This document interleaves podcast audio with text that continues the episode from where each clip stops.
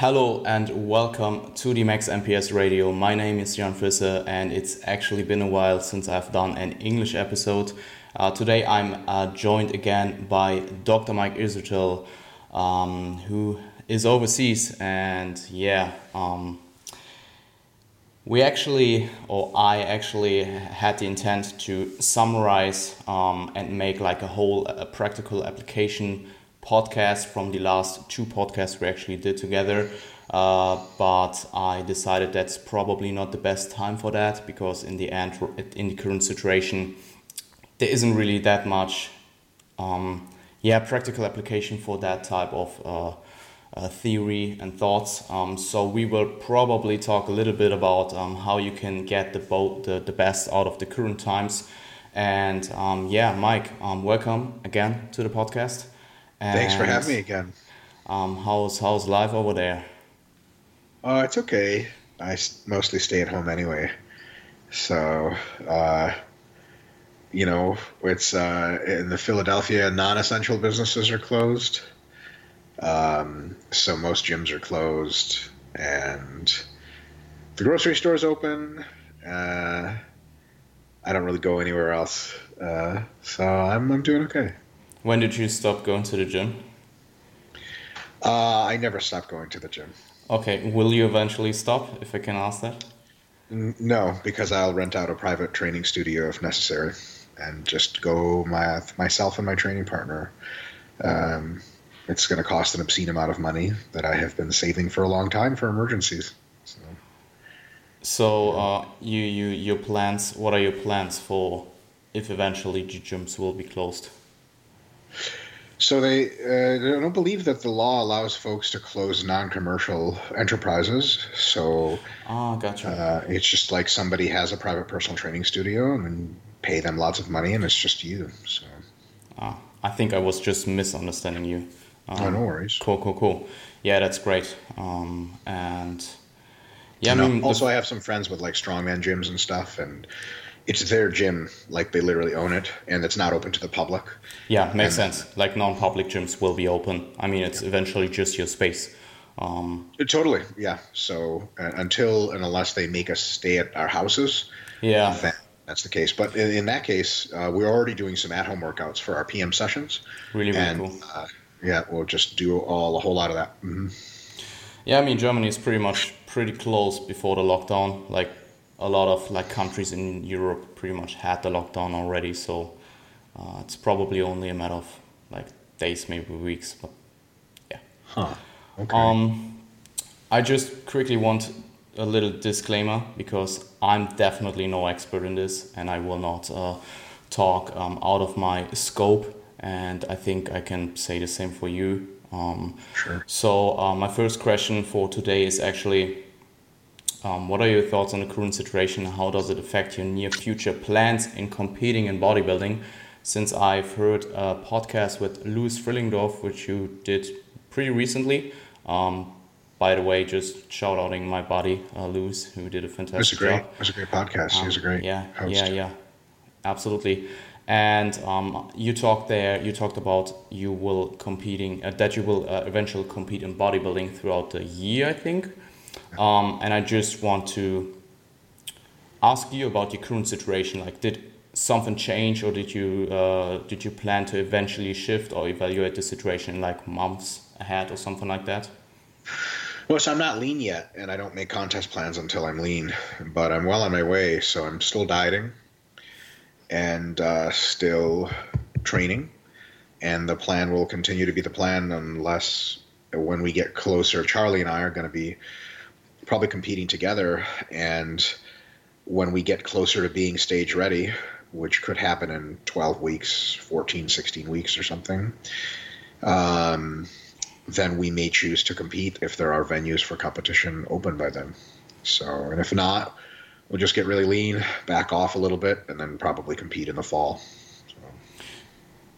Yeah, I, I, was eventually talking about the fall season, anyways. Um, I mean, obviously, there's a gap between the EU and the US, but like right now, like the spring season is pretty much cancelled in like whole Europe, and um, it really sucks for the people being six weeks out and now sure. have to have their shows cancelled. But I mean, uh, it's probably necessary, or it's pretty, yeah, it's necessary. Um, and yeah, I mean, it's the, the, the spring, the, the fall season's kind of on the fence. And I have like currently seven clients um, who I actually intended to prepare for fall. Um, we we all had a discussion, and they, I, I pretty much all explained um, like how dieting and like being really really lean will affect your overall like health and immune system Sure.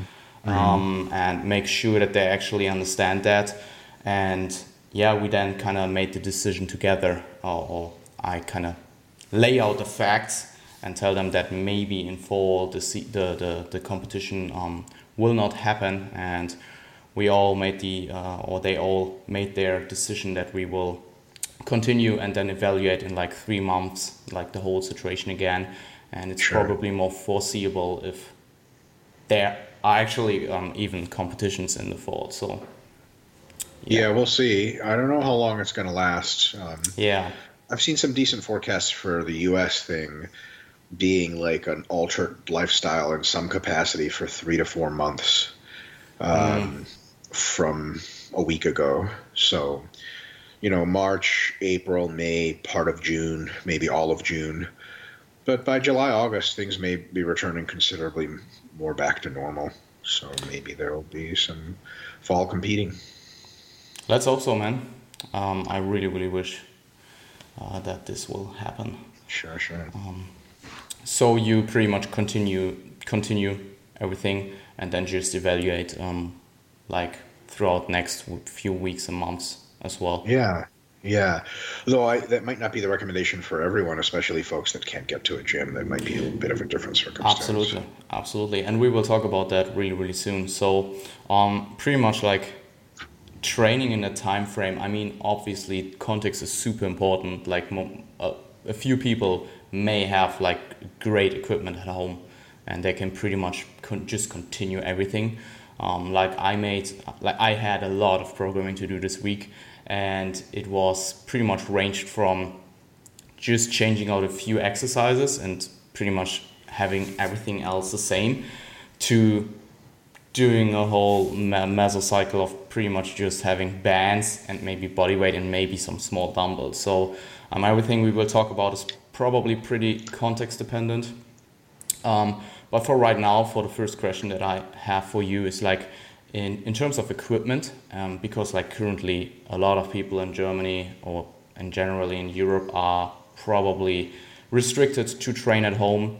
Like, what would be in in terms of equipment? What would be your priority um, when you are looking into buying equipment um, for your own little home session, home workouts?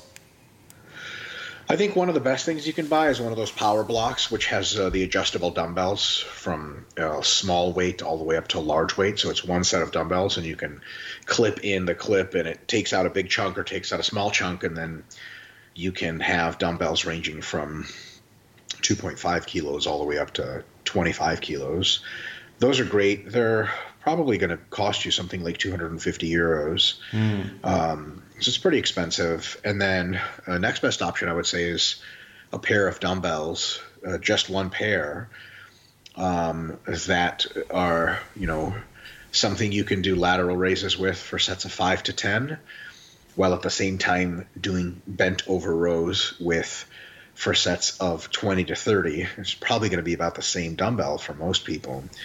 And if you just get two dumbbells of that loading, whatever that is for you, then you're going to be in the possession of enough equipment just with those dumbbells and the floor to be able to provide a very, very robust hypertrophy stimulus. So I think that the you know bands have very limited application. Mm. Unfortunately, bands are usually a giant waste of time, especially if you don't have somewhere to put them. Like you, you can't attach them to a whole lot of anything. Um, uh, and so you know after you know you know bands are also really cheap, so you can buy bands even if you just want them for a few exercises. Um, but uh, again, this the resistance curve on bands is usually backwards for what you want on most exercises. Um, uh, so with dumbbells, uh, you know, you're off to a real good start. Um, the next uh, economic thing is the the selectorized uh, power block dumbbells.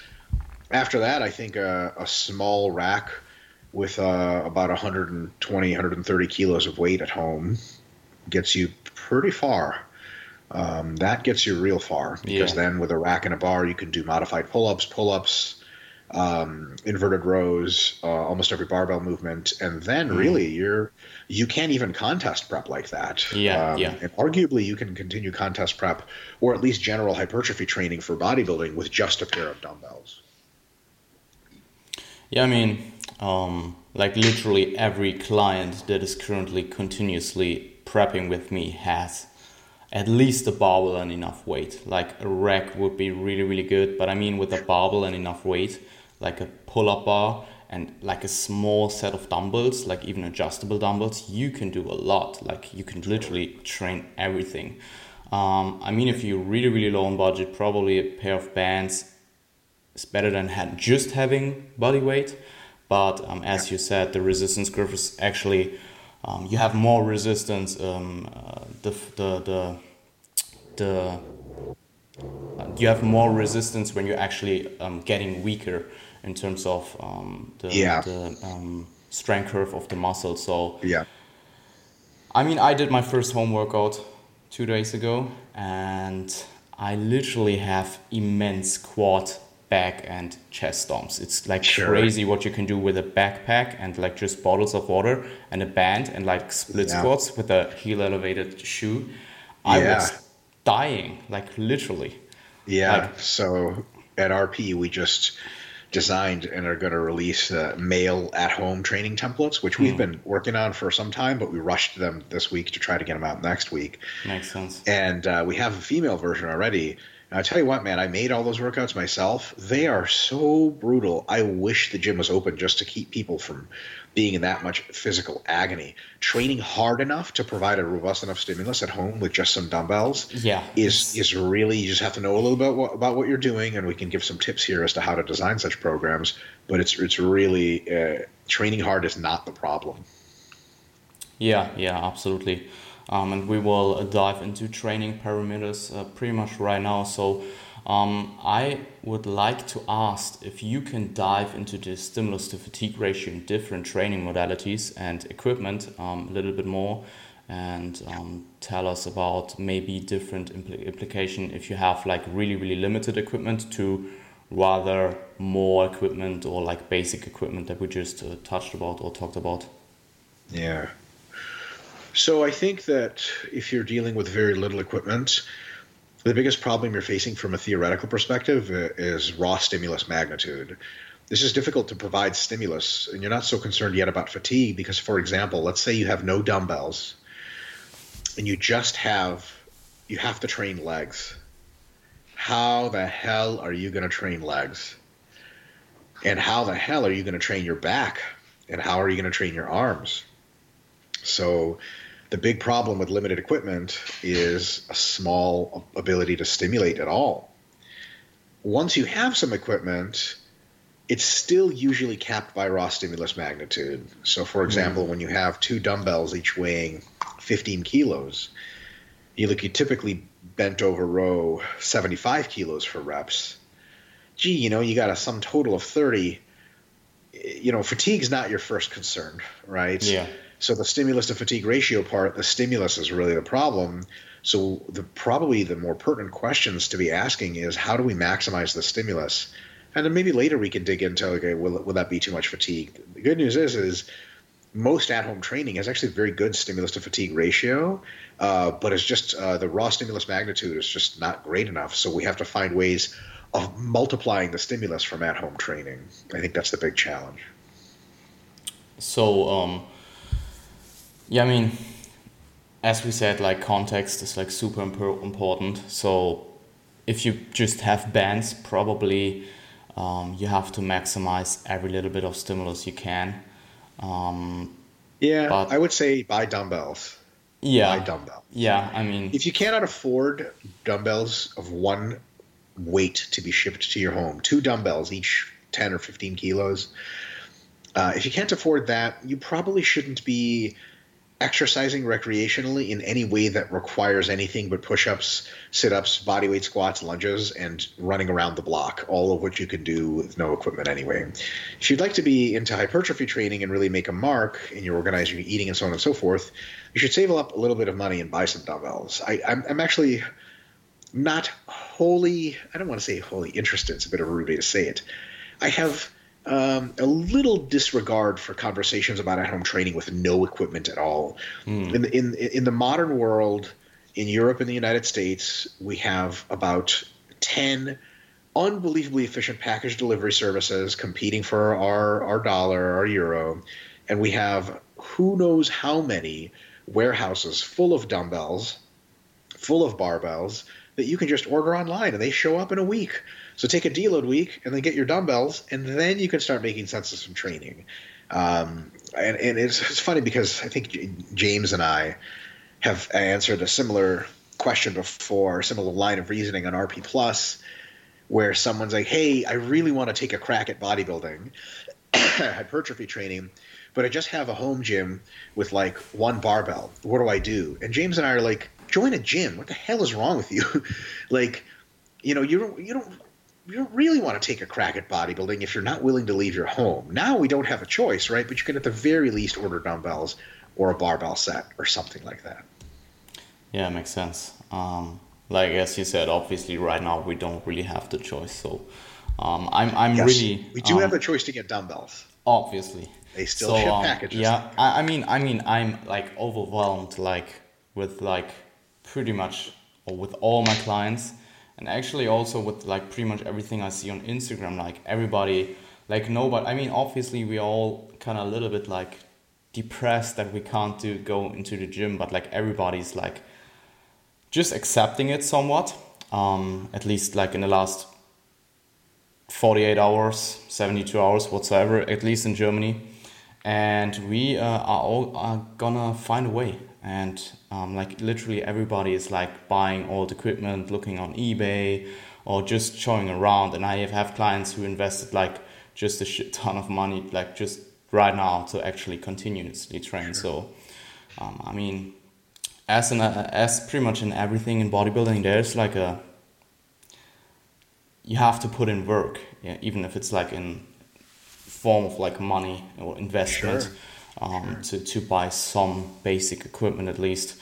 Um, so anyway, uh, let's let's be honest. You know, a pair of dumbbells that's not very heavy. You don't need them to be very heavy.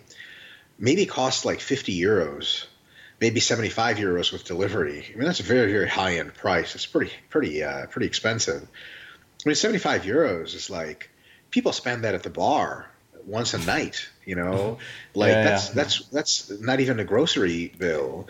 It's I mean, basically priority. Priorities. Like that's it. You buy clothes that cost seventy five euros. You do that ten times a year. Why don't you just buy fewer clothes? You know, you don't need to go out anymore, so you don't need to, your going out clothes for a while. Just buy some dumbbells, and all you need is one pair, and then you're good to go. Yeah, I mean, I, I bought my, my pair of dumbbells that I just ordered. Is like 30 kgs total, so 50 kg, uh, 15 kgs each dumbbell. But I bought more weight, and I'm now at like 80 euros for two 30 kg dumbbells, which that's really good. That's was, pretty heavy dumbbells too. Which yeah, I mean yeah. Um, pretty much the only thing that I'm a little bit concerned about is like hip hinging. Um, because like like literally 30 kg dumbbells is nothing for my I, I can easily do that, like and 60 kgs. I'm not concerned about hip hinging, and I can explain why. Just go ahead, man. Hell yeah. So, what do you want out of hip hinging? Because you're a bodybuilder, what muscles are you trying to target? Uh, my hamstrings and my glutes to some extent. Cool. So, hamstrings can be targeted with a variety of repetition ranges. And though they usually prefer the heavy ranges, for months on end, they can see robust hypertrophy from very high repetition ranges. Additionally, your hamstrings are often very easily fatigable, which means they come very close to failure and stay there for successive sets with relatively limited rest. Especially if you have straps, what you can do is take one 30 kg dumbbell in each hand after warming up and do super strict, super deep, stiff legged deadlifts. I'm talking about you might even want to stand on a staircase and touch the dumbbells below the ground if you have the flexibility in your lower back or sorry in your in your hips. But you probably don't like i probably don't so just touching the dumbbells to the ground or even close. Keeping your knees real far back gives you a painful stretch on your hamstrings absolutely enough tension to cause growth. And you're going to do that for sets of well one or zero from fail. And that's a real big point is when you have a high degree of loading to cause stimulus and fatigue, you have to stay a little shy of failure, especially at the beginning of the meso. When your degree of loading is low, you can approach failure more because, first of all, you have to to cause a robust stimulus, and second of all, it doesn't cause a ton of fatigue anymore because this, the loading is super low. So the failure proximity is probably not as fatiguing. So what you do is you take whatever dumbbells you have, you do stiff legged deadlifts with them. And when you do stiff legged deadlifts with them, you do them in the 20 to 40 rep range, even is very, very effective. And you might think, holy shit, that's a lot of reps. How many sets am I doing? Well, you do one of those sets and then you rest maybe hmm. five to 10 seconds, taking three to five deep breaths, and you go again. You're essentially training myo rep style. After and then so the next uh, piece of advice is people usually train you know two three sets of stiff legged deadlifts and they move on to something else or they just that's it that's all the hamstrings can handle you have to pump up your volume i wouldn't do this right away i would ease into it as usual but you might be in a position where you have to do you know six to ten sets of stiff legged deadlifts back to back to back to back folks listening at home i promise you I put my professional reputation on the line. That will fuck you up. You will beg for a time when your hamstrings weren't that sore. And you don't have to get them that sore because we know too much soreness is bad for growth, so don't overdo it. Here's another quick suggestion. You can do B stance stiff legged deadlifts, in which mm. one foot is ahead of the other. That's one hamstring at a time. Oh my God, you are going to burn in hamstring hell. If you really haven't had enough, then if you have anyone that lives with you, and most people do, you pre exhaust with stiff legged deadlifts, and then you immediately lie down on the ground, hold something, that person pulls your feet back for you, and then you come back and they pull your feet, come back. So you're doing leg curls at home. Do those also myo rep style. First set is maybe 15 to 30. Next set, only 10 seconds break. It is going to be brutal. You will be cramping. You won't be able to go up and down the stairs in your house. You won't be able to take a shit. You shouldn't train that hard but the potential for training that hard is absolutely there. When you get tired of doing stiff legged deadlifts, you can alter your foot position. Wide stance stiff legged deadlifts hit different parts of your hamstrings. The narrow stance, the medium stance. We all have we have the B stance. So already we have like four stances. Potentially you can put dumbbells on your shoulders and do good mornings, especially if pre-exhausted with some leg curling with partner assistance. If you have a band, leg curls come in handy with a band all of a sudden hamstrings are taken care of. And guess what? Your glutes have been working that entire time. Add in the volume that you have from your squatting that you can do, which we can talk about in a bit as how to modify squatting, and the lunging you can do, tons of different kinds of lunging, and the single leg squatting you can do. And your glutes have tons of volume just from all that. If you're interested in more glute work after that, then you can for sure use your limited amount of weight to do the same myo rep style training with dumbbells or with a band, with glute extensions of various kinds. Although, you know, hip thrusts after that much leg work for hamstrings and for quads, you may not need a whole lot of them to get the job done. Yeah, um, Totally agree. And I mean, I was thinking uh, actually doing like the staggered stance RDL with the 30 kg dumbbell and just do like a slow eccentric and like a pause in the bottom. Um, that would Great. probably get me around sub 30 reps. Um, I mean, I, I normally do like 60 kgs for paused 15s. But if I really, really do the long pauses and um, slow down the eccentric and maybe even pre-exhaust with some like body weight leg curls, the, the way you describe them, I, I just did them with the towel um, and laying sure. just on my back, holding myself at my couch, and then just curling my body weight, if that makes sense.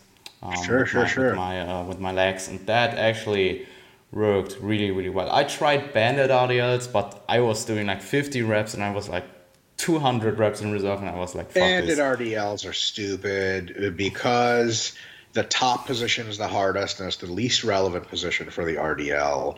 You would need an inverse magic band to get the most out of RDLs. it was a pre- it was a it was a pretty hard band to my defense. So um, I, sure, I, I, thought I would I would get something out of there, but it wasn't really happening. So um, I was then just continuing the, doing the the, the body weight leg curls, and it worked quite well.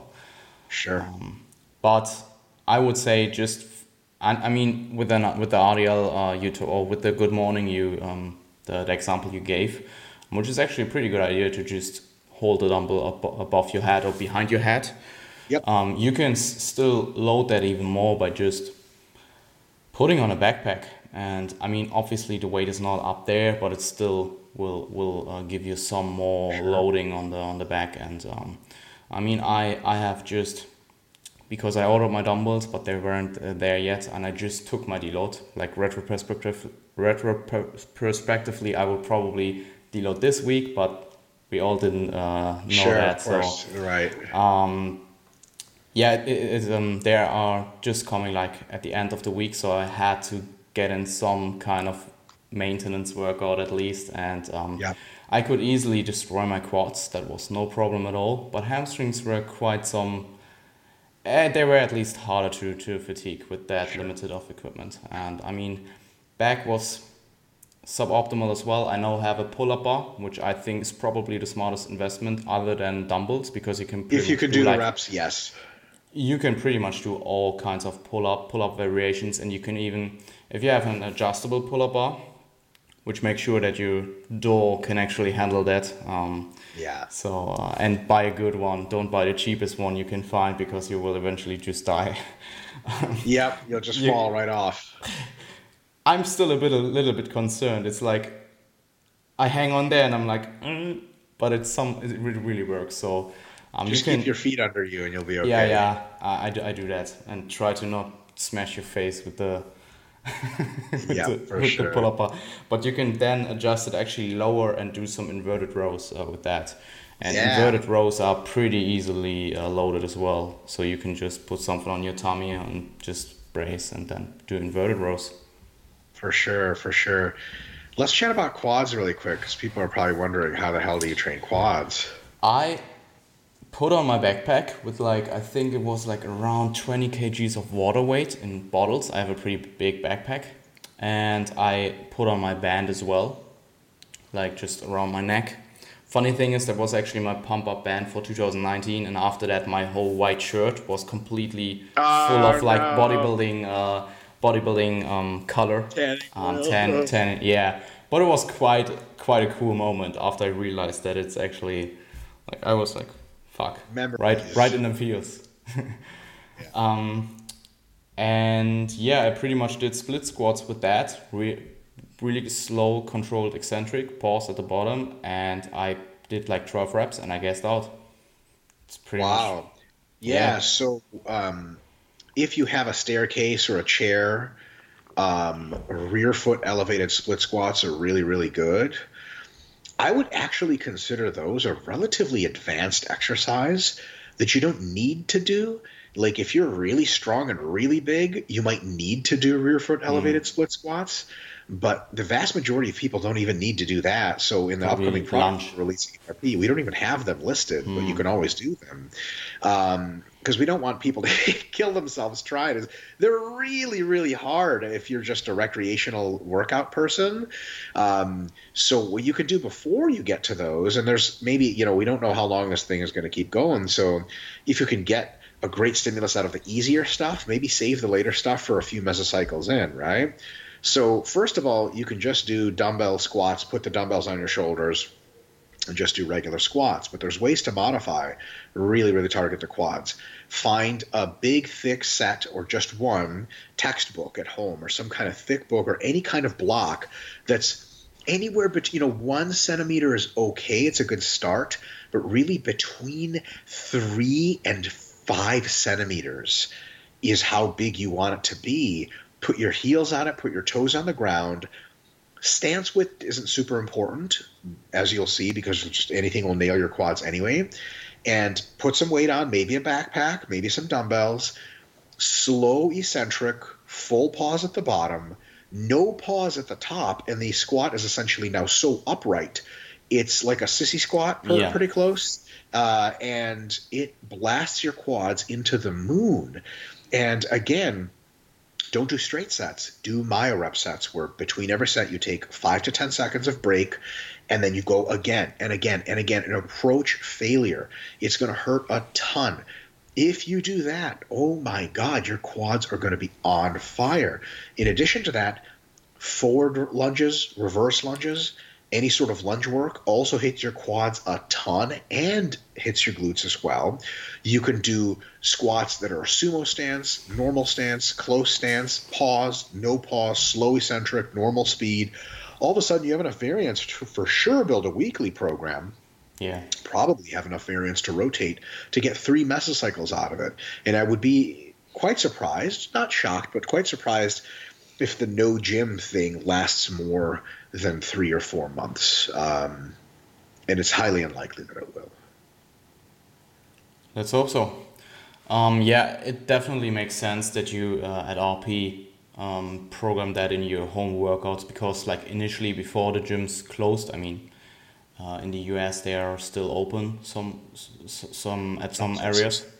Yeah, yeah. Um, so it just makes sense because, like, probably the the um, targeted uh, buyers or the targeted group that you Market. actually want to target with the with the with the book like before this whole corona crisis were probably people that are less advanced like probably beginners sure. that don't really want to go to the gym so um, exactly. it just makes sense that you program those like less uh, advanced exercises in there for i sure. mean for for most of my clients a split squat is no problem at all like a heel yep. elevated split squats and that's usually um, the the targeted uh, group um, yeah. I will base all my content about. So, um, yeah, I mean, I, I just noticed that it will probably take me a while to adjust to the uh, neurological pattern and just the movement pattern um, because I was wobbling as hell. Sure, um, yeah. Yeah, but um, still, you can, like, even with the backpack and just a strong band, it was still quite some resistance. Like, right now I can do 12 or something. I did 12 or something in my first set. Maybe I can do 20 in a few weeks, but that's pretty probably about it. Like, and if I have dumbbells, I can easily load those up. Like I can just do regular training. For sure. Let's talk about ba- so arm training is really easy. All kinds of different Obviously. curls, yeah. Uh, overhead extensions with dumbbells. You can even do skull crushers with dumbbells lying on the yeah. ground. Super easy. Lying on the couch yeah, there is. That's right. There is one exercise that I have that is very, very difficult to do that most people can't do, but advanced people might be able to do. And I would warm up for this and ease into it. It is included in one of our programs, but it is saved for later uh, in the mesocycles, and I don't, we'll see how many people will be able to do this. It is so what a skull crusher is to a push up, uh, or sorry, what a skull crusher is to a bench press this is to a push up. So it's a push up in which you lie down, your whole forearm touches the ground, and yeah. then you press up like that, and then you press back down. It's really just here. It is it is a skull crusher using your body weight. Yeah. That's if someone can do 50 plus push-ups. That is a tricep exercise from hell. Find a surface that's hard and has a good friction. Do those you might not even have to do them myorep style because they might be so difficult. Yeah. You only get like eight to 12 of them. And they're an excellent exercise. If you want an easier version, just essentially do the same inverted skull crushers, but do them on a staircase. So you can grab one of the stairs and do this, right? And you maybe put your hips up a little bit. That helps some mm. people, and it's not as difficult this is an absolutely brutal exercise. Yeah. And uh, it can give you all the heavy tricep training you need. Also, you can do different grip widths, so it's some variation there. And then with dumbbells, you can do everything else you need for triceps, so that's good. Shoulders, barely notice anything is gone. Bent laterals, bent face pulls, yeah. side laterals, rear laterals, Alberto Nunez laterals, upright rows of different kinds I mean, your delts are going to be great. Your traps, no problem. You can do all kinds of shrugs, and delt work helps with the traps a lot. Grip work is totally fine. Calves, all you need is a staircase, and you can do one legged, two legged, yeah. rest pause, and all that stuff. Annihilated. Chest uh, is an interesting one, but pretty easy. Yeah. If you can get something to do deficit push ups between, and you can do them myorep style, and if you have someone at home living with you who can hold a dumbbell on your back while you do them, I mean, you have to be godlike strong to not grow from that sort of thing. Push ups can be done close grip, wide grip, uh, inverted on a chair, so yeah, uh, that hits your upper pecs a little bit more. And then you can also do flies like a floor press style. You can do floor press flies where you just lie down with your dumbbells on the ground. You don't even need a bench, and you can just fly up and slow control and fly down. Uh, playing with the uh, slow eccentrics with pauses that takes care of almost everything you need. You know, it's funny when I first started lifting um, in a gym uh, I had already had a very big and muscular chest because before I started going to the gym, I said, you know what? I, because I mostly just wanted a big chest anyway, and I was going to go to the gym to bench press. I didn't bench press at all. And when I went to the gym, I just did like curls and shoulders and other stuff because I was at home doing push ups. I did wide grip push ups and close grip push ups and sort of slower eccentric push ups. And I would get pumps from doing push ups that were crazy. The first time I ever started benching, after not the first time, the second time. The first time I ever benched was just incline presses in uh, ninth grade, uh, and I did like what would be 25 kilos for a set of 10 in the incline, and that was it. Like that, that's including the barbell, right? So really, really embarrassing. Um, but then when I came back after having done only push-ups of various kinds for like two or three months, I was bench pressing 60 kilos for reps, just like that, having never bench pressed. Mm. And because because the chest work, my, my chest yeah. physically grew. Like it got sore, it got bigger. And, and I was blown away like how much you can do with push-ups and that's never left. Charlie and I still, even when we're going to gyms or we were, you know, a week ago, or part of our for literally maybe four months now. We have it. We've done it before for many months as well. Push-ups between blocks, either weighted or not, super deep deficit push-ups on an easier pushing day. Oh my God, they mess you up. They're super great. I will say. Yeah. The deficit push up between blocks I use as an example in lectures about an exercise with a very, very good stimulus to fatigue ratio. It just doesn't beat you up as much as bench pressing with barbells, but because of the stretch, because of the contraction, something about deficit push-ups is just such a great stimulus for the pecs. And it's you can get push-up handles if you want or just any kind of blocks will do. So chest i think is taken care of. Back is a little bit of a challenge but i think i have some really cool insights on back training would you like to hear them? Absolutely. No. All right. No no shut up. So if anyone is curious going into my Instagram, you can scroll back a few weeks, and uh, we've been demonstrating an exercise we're doing called the flexion row, which I quote unquote invented my ass. I'm sure it's been done by a trillion people before. It is where instead of maintaining an arched lower back and just letting your arms do the pulling and protracting and retracting, you take dumbbells or barbells. In this case, dumbbells are totally fine. And for some people, they're going to be so flexible that they might actually need to stand at the end of a staircase and push the dumbbells below the actual floor. What you're going to do is you're going to tighten up your hamstrings just a little bit, like you're doing a stiff legged deadlift or like a regular bent row. So, because you don't want your hips to rotate completely down. Tighten up your hamstrings, let your entire upper back round and your lower back round. You're rounded over completely as you're stretched forward with the dumbbells. And then as you row the dumbbells to your hips, you arch completely into a strict arch like this. So your hips never move. But basically, here's your legs, here's your here's your head, here's your hips, right? You go like this, and then you go bam, and all the way for a big stretch. Meanwhile, at the bottom position here, your arms are super stretched, your shoulders are relaxed, and then you come back and arch as you bring your arms in the degree to which this fucks up the spinal erectors is difficult to overemphasize. Try it. You're going to do like 20 kilos for a set of 10. You're like, oh my God, I can't even stay upright anymore. Do not do it before other exercises because you just will be totally toast uh, for anything like don't do it before squats or any kind of anything that requires spinal rigidity because you're not going to be able to do them. And then, so that exercise is awesome for getting a great stimulus uh, what you might want to do is do regular dumbbell bent rows where you go super, super deep in a camber, but you maintain relatively flat and you only arch and rotate like this. Start with those if you can get some reasonable reps. Do myo reps like that with dumbbells. Different rowing positions out, rows in, rows to the hips, rows to the face, all hit different parts of your back. So those are all great Maybe the second exercise for back, you can try doing some of those flexion rows where you flex the whole spine and extend the whole spine. Brutality will ensue. And then lastly, a very interesting exercise, especially works well for people that are very flexible, and lots of people are. What you do is you get into the bottom position of the flexion row. This works best if you stand right at the edge of a staircase. Do not fall down. You'll fucking kill yourself. Maybe have a spotter like wait for you to fall just in case.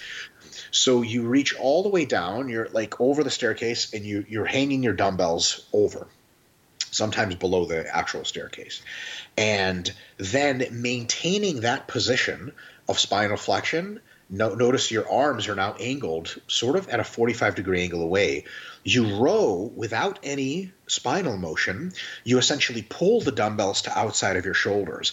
It's essentially like a lat pull down while you lean back. This angle mm. replicated directly into gravity. Then you hit different parts of your lats that you usually would be able to hit with pull down machines and other things like that. If you don't have a place to do pull ups, this is an excellent exercise. If you do have a place to do pull ups, it can fit the high rep part of your lat pulling because what you have small dumbbells, you can do a whole lot of those. It hits your lats super well people are concerned with spinal flexion under load, look, it's like 15 kilos in each hand. If you get a spinal disc herniation under that much load, you probably shouldn't be buying your own groceries. You know what I mean? So uh, it's totally safe, super brutal, super effective, and because of the stabilization component, it fucks up the rest of your back as well. Between those few exercises, man, you can make serious back gains. What I will say, I have some public service announcement. I did this on the RP podcast yesterday don't be, be open minded and don't confine yourself to the same exercises you always did. For example, people be like, dumbbells, okay, back, okay, one arm dumbbell rows. You don't have 80 kilos. You know what I mean? You just don't, very likely. So, and uh, you, where are you going to do them? Where you going to, like, this just, yes, with a really heavy dumbbell and a really great bench, you can do that. But you don't. So, there's other exercises you would probably, why would I almost never do these dumbbell weird inverted pull down things at a gym? Because I have a fucking pull down bar at a gym and I don't have to do it, right? But you don't have that anymore. So, you're going to be doing some unique exercises that, when people say like, "Oh man, I love this exercise. I'm going to bring it to my regular gym stuff now." Well, for some of these exercises like flexion rows, totally. But maybe for some of these weird like inverted pull down things, you might not ever bring it back to the gym. It, it's like um, if you're stuck on a deserted island, you might eat parts of trees you normally wouldn't eat. And then you survive and the ship picks you up and they say, Hey, did you learn any good recipes? You're like, No, that tree tasted like shit. I'll never eat it again. but while you're there, you might as well not be like, Well, I wish they had fettuccine Alfredo. Well, they're never going to have that on a deserted island. So maybe you might as well start eating that kind of tree bark that still has calories. You know what I mean? So some open mindedness, I think, is a real good idea, making the best of what you have. And that open mindedness needs to extend beyond the regular dumbbell exercises. Here's another really easy example. People say, okay, I got dumbbells. I'm training my chest. I'm going to do dumbbell presses. No, you're not. You don't have a bench. So you can't get full range of motion. You might be able to do dumbbell floor presses, but they kind of suck. And then so it turns out your dumbbells are not for pressing anymore. Push ups are going to be most of your chest training. Yeah. Um, I agree with a lot of things you just said. And I mean, a floor press can be an okay exercise, but like for most people, with a lot of weight. yeah, with a lot of weight. Um, or what you can try is if you can at least hold yourself. I mean, you could do it like unilaterally. Um, you can just do a unilateral uh, dumbbell bench on your couch, pretty much, if you can hold yourself on the other th- side. But um, the muscle activation from that might be not what you want because of the instability, right? Yeah, could be could be the case. But I mean, it's it's a crazy time to be alive. I mean, doing sky crushers, doing sky crushers on your couch or something. Um, sure. I mean, just chilling on the couch doing sky crushes and stuff. So um, I would dive a little bit deeper into the theory of um, actually a little bit more light load training. And my question would be like, what would you or what do you do we need to adjust when load gets really light and um, again sub 30% 1RM or for practicality reasons like 30 plus reps and yeah. could you explain the theory and physiology physiology behind that yeah so i mean i think that uh, the physiology is that you want to challenge, especially your faster twitch muscle fibers. They usually just won't get challenged if the load is too light, which means you need to get pretty close to failure because that's when they tend to turn on more. Um, getting close to failure also sequesters metabolites better. Um, and it probably gives you a better pump, which is probably it's, itself hypertrophic. So if you're doing very light load training, getting very very close to failure is probably a good idea. So if you're doing sets of five, very heavy, you can be three or four away from fail and get really robust hypertrophic stimulus. If you're doing sets of 35 or 40, you should be one or zero reps from failure. Otherwise, you mm-hmm. won't get a very good hypertrophic stimulus.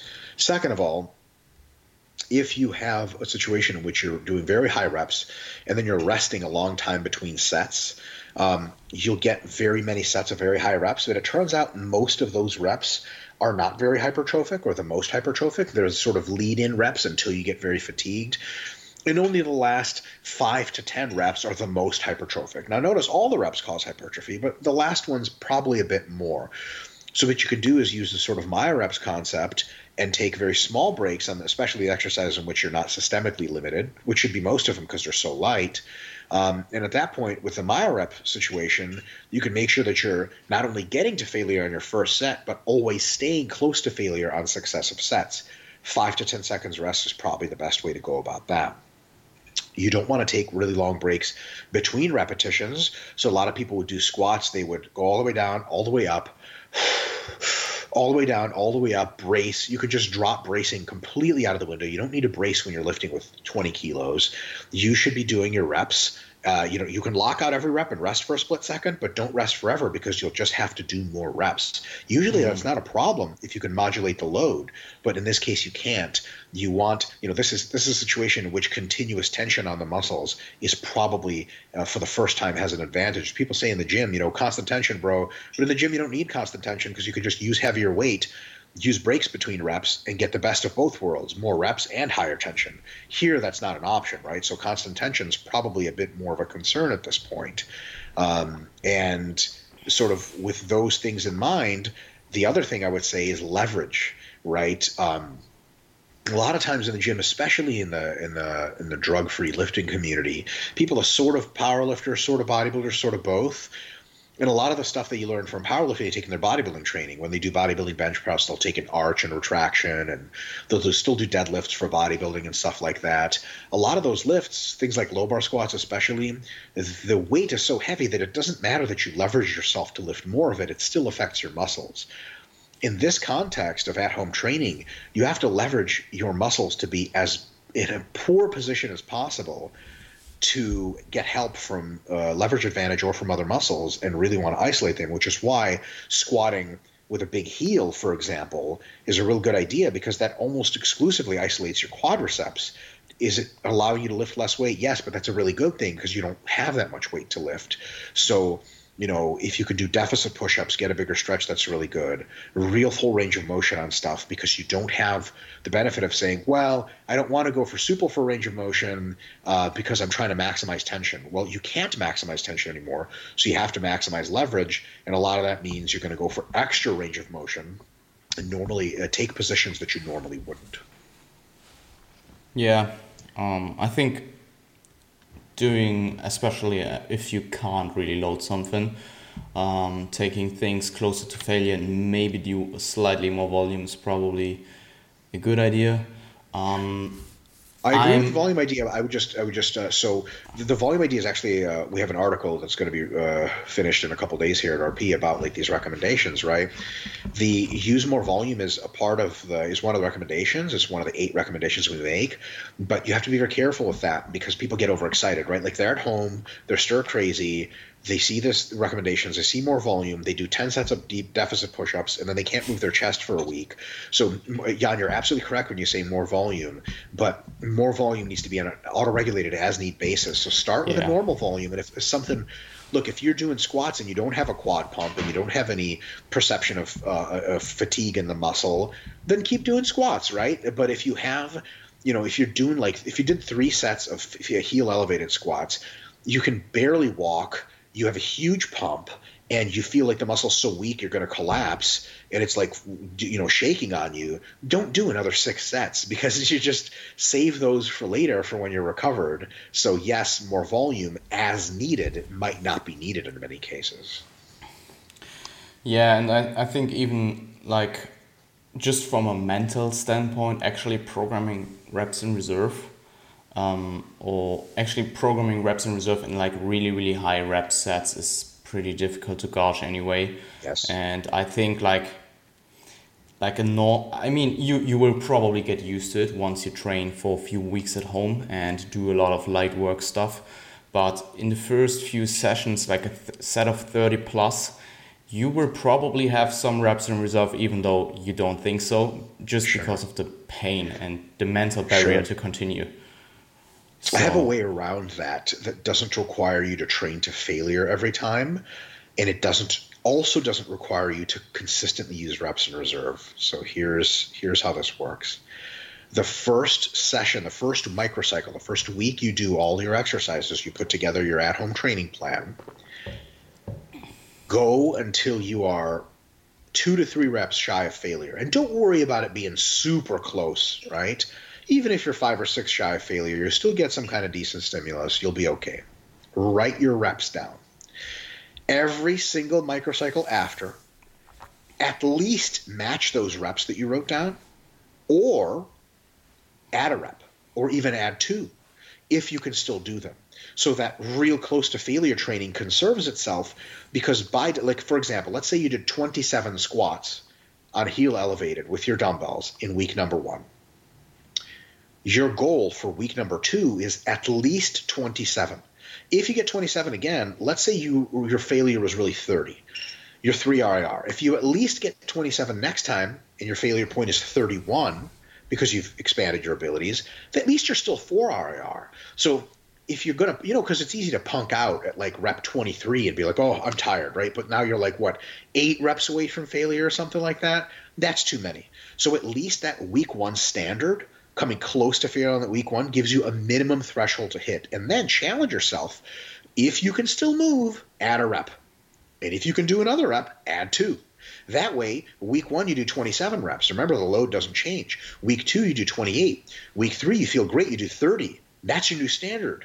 Week four, you do 30 again, and it's brutal and you can barely move. Week five, you do 27 and you fall you just hit your MRV. Congratulations, time to deload.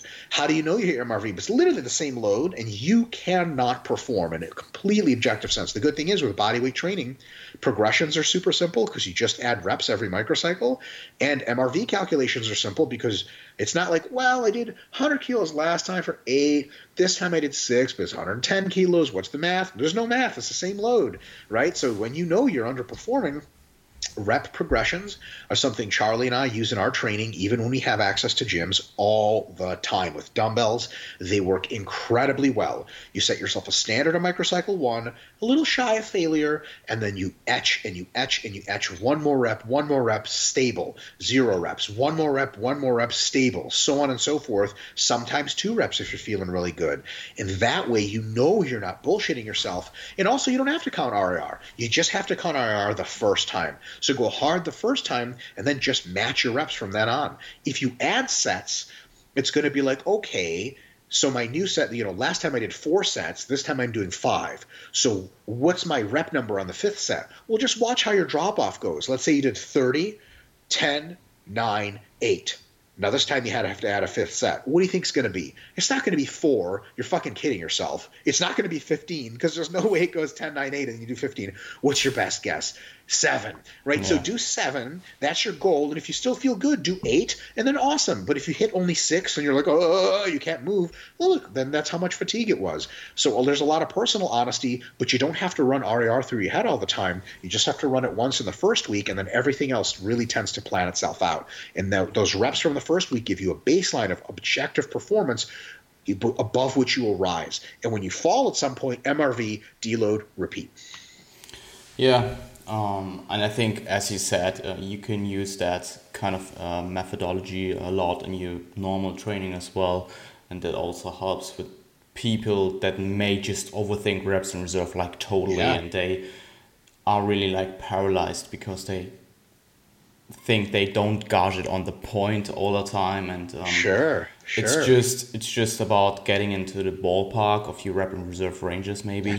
And not the, hitting the exact exact and so reserve to, like so on every set every, every, week yeah yeah yeah even when we're talking about training in normal circumstances at a gym for many people, I am not a big fan of the every set is an RIR calculation training because some people psychologically just don't deal well with that. Like you pointed out, they way, way overthink it and they get nervous about it. And other people just suck at it. So, what I like to do is have people keep a training log all they need to do in their first week is get roughly three or four RIR.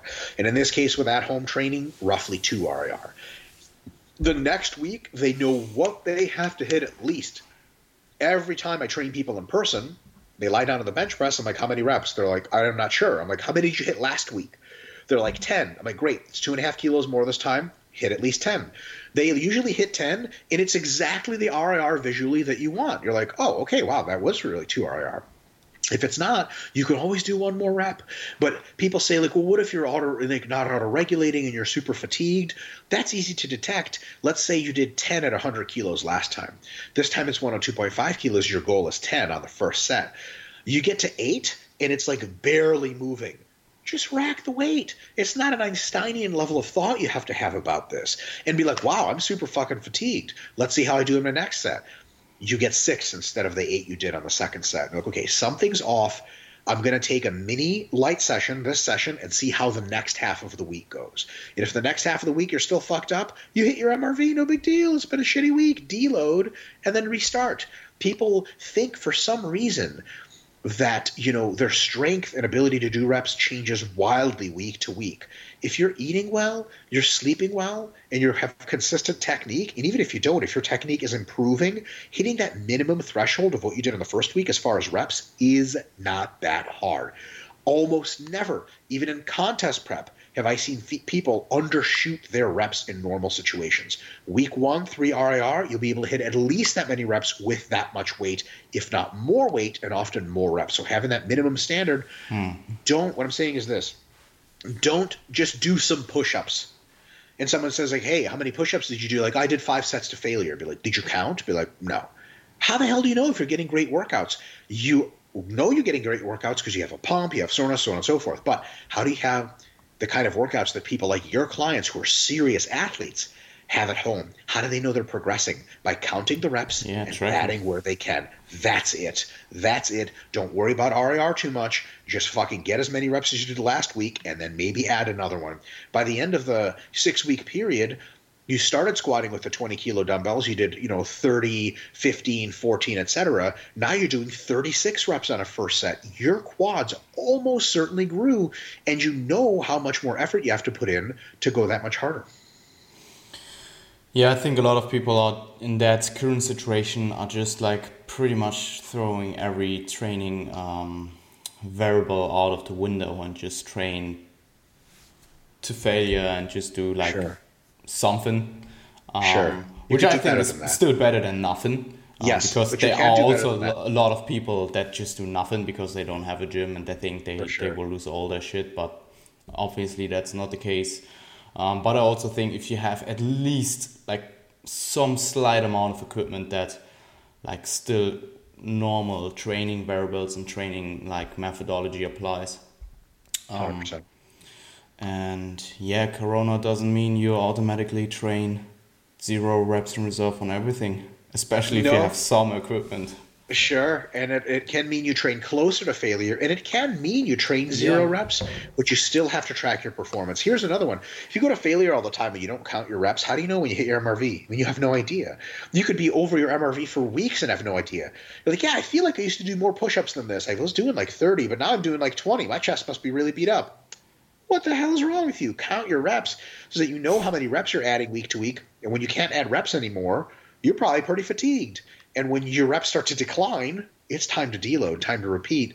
I will say public service announcement hardcore super hypocaloric dieting does lower immune system response as does incredibly hard training. So if you're concerned about your immune response i wouldn't hardcore diet with super low calories and i wouldn't do training that's very overreaching.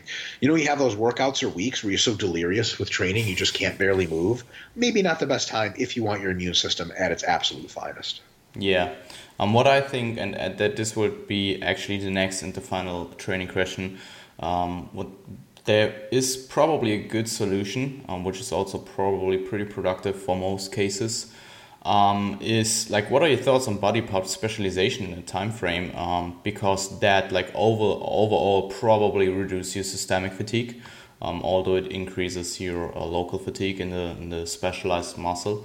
Yeah. Um, but what I kind of do with a lot of clients right now is kind of kind of MEV ishing their legs and um, yep. like just pumping like certain parts of the upper body because like literally your delts or your arms are so easy to train even with like small dumbbells and you yep. can like just from opening up all those capacities from your usual leg training you can do tons of delt work and you will grow like crazy on, on your delts for example in that time frame yeah. i think for a lot of people that's actually a pretty productive uh, use of the now of the time right now hundred uh, percent agree. Especially for thing, a very good idea.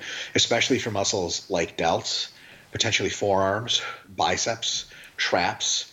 Now's the time where you can make fucking crazy gains because you can just throw the kitchen sink at your delts and biceps, especially, and there's nothing stopping you from from just going completely ham on those. Your joints.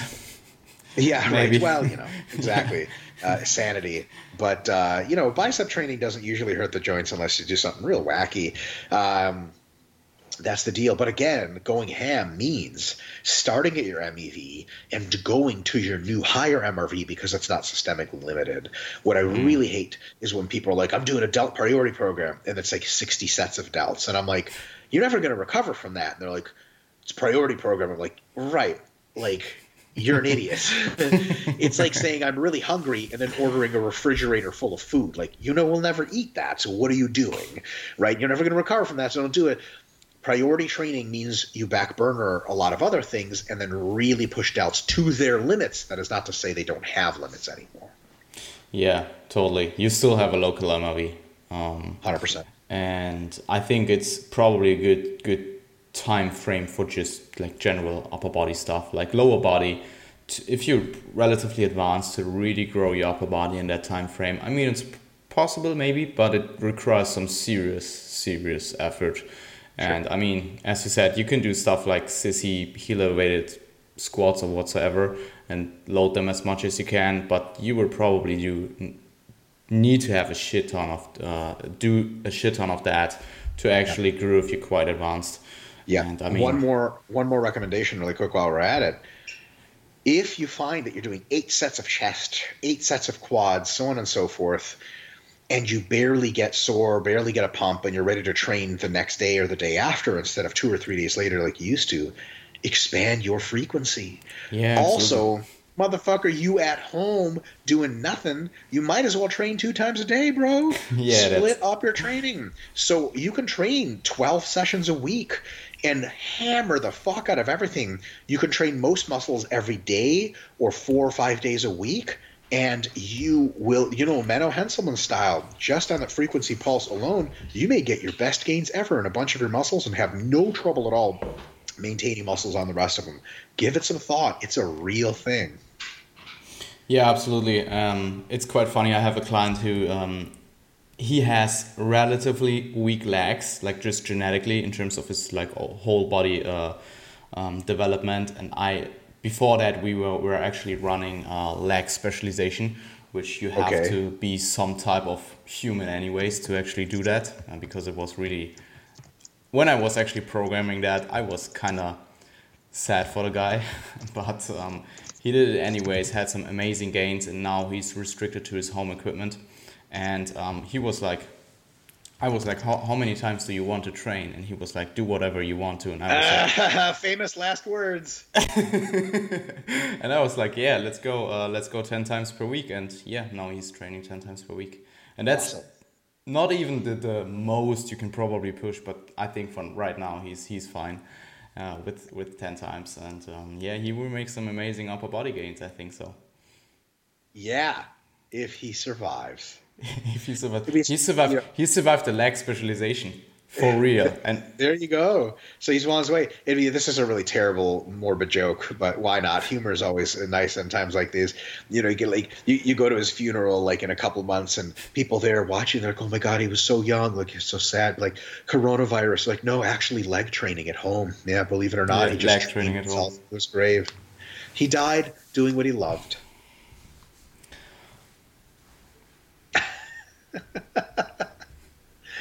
That's all we have, huh?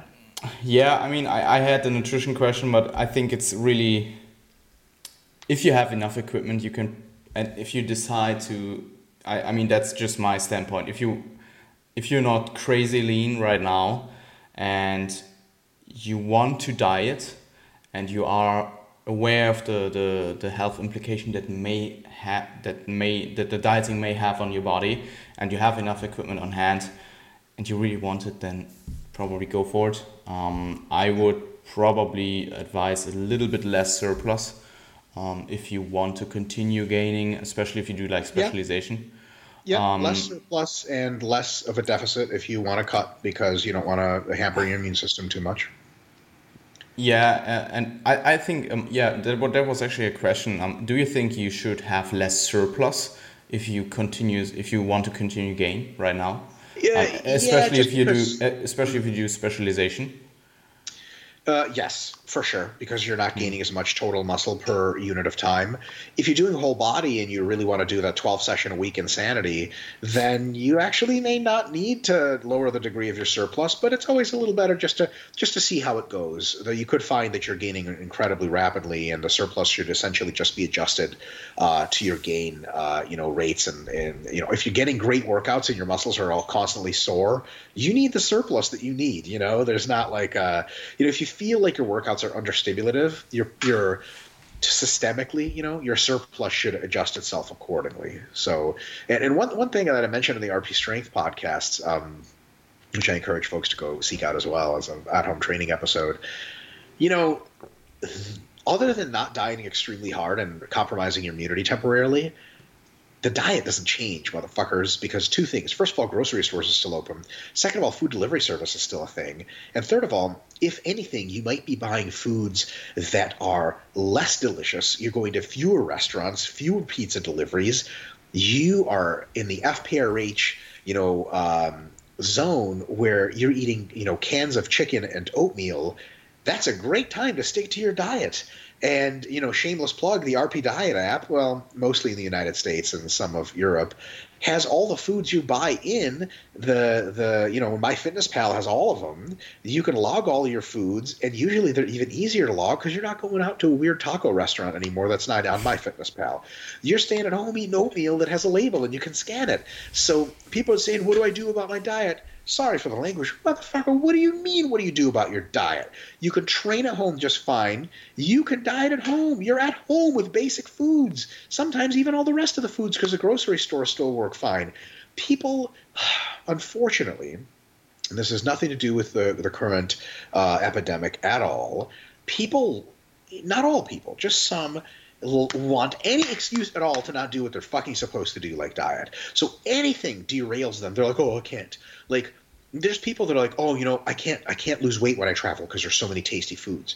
We have other people that I've talked to. They're like, I can't gain weight when I travel because there's just so few foods around that I need to eat. Well, it can't fucking very well be both, can it? Either you can eat a shitload of food at the airport and gain weight, or it's too much food and you get too tempted and you can't lose weight. So the same thing that happens in travel happens when people get sequestered at home. They start saying, "Oh, I can't diet." Like you know, usually people restricted to very few food choices lose weight. So if you're on a fat loss plan, you know what I'm saying? If you're on a muscle gain plan, it can be a little tougher, but look, grocery delivery is still a thing. The grocery stores still have food in them, and they will continue to have food in them in Western countries. Not an excuse. Sorry, folks. I mean, to be honest, I, I get the point, and I, I think it's really context depending because, That's like, obviously, obviously, if you're pretty heavy and you can pro you can still lose weight and probably like even the the acute deficit will not hamper your overall like immune system and overall health. Sure. Sure. But I think there is even a slight risk in just being acutely in a deficit if you're like a normal person who wants to get leaner, like for aesthetic reason or in, like in a bodybuilding context. Like, in a bodybuilding contest, you're not a normal person to begin with. You're an already lean person trying to get leaner. But if you have 20% body fat as a male and you're trying to get to 15, I would love to see the research that that hampers immune function. It is highly unlikely that it does. And if you're on a very moderate diet, you're totally fine. And by the way, if you're sequestered, you're not exposed anyway. So I wouldn't worry about that. Once you get out into the world, when they lift a lot of these sequestrations, then you might want your immune system to be up and coming a little bit better. Yeah, I mean, I, I had the discussion with every client and I told them that, like, acutely you will probably depress something, even if it's not much, and especially over the long term and the leaner you get. Um, yeah, yeah. Once you start at bodybuilding fat percentages, going down much lower is not a good idea. Mm. Yeah. Um, and last but not least, I just quickly want to tell people that may have trained quite hard for a long, long, long time that this is maybe the time, especially the first month or so, to just yes. maintain and yep. just do like take a, a two week active rest. Yeah, even like that. I mean, I, I did my active rest last week, which was super. Sure. Mm, I, I would love to do it this week, but uh, I just started my maintenance program. So I, I was kind of skipping my last deload of the last meso of the macro cycle, doing like yep. an ac- active rest week, and I was planning to do a three week maintenance um, because I was like after my prep, I continuously trained really really hard for four and a half months, and I I was sure. just done with training like mentally. I just sure yeah. Like, Did motivation. you get stronger? A- absolutely, like progress in the gym was amazing, and I think I even made some like physical like uh, gains. Um, Visible even though gains. I gained a lot a lot of like um, body fat as well, which is yeah, what yours just part of the process. Even, yeah, part of the process. Um, but at the end like i mean motivation in the gym was fine and i was doing all my stuff and i was not like sissing it or whatsoever. Like uh, i was still training like i would usually do. I i didn't skip any session whatsoever. But like the just the desire to train was relatively low sure. um especially at the end. Sure. I hear you. Cool man. Um i think that would there, there were quite some good insights. Um, was... yeah. Hopefully folks get some value out of this Cool, man. So uh, if you want to, you can uh, plug anything you you want. Um, I know uh, the the RP seminar was actually coming up, and we actually bought some tickets for London, um, but we probably not sure if that will happen. Um, Seems to be up in the air at this point. Yeah, so we'll see. Do you have any plans with Steve to shift it or whatsoever? Do you know anything about it? Did you uh, talk about that yet? No, we're we're actually just completely playing it by ear. Um, and, you know, for these next two weeks, things are so uncertain that the yeah. act of making plans and changing them is itself a little dubious. So we'll see. We'll see. And, you know, there's a good chance it won't happen, and then it'll happen later. Um, there's a good chance it might still happen. So we'll see. We'll see how it goes. The United Kingdom's taken a very different approach to this, as far as I understand, than many other countries. They're still letting children go to school and all this other stuff, and um, they might be in a different position than everyone. Yeah, um, I, I, just talked to a client in the in the UK, and he was telling me that sh- schools are actually closing at Friday. I think so. Huh. Well, there you go.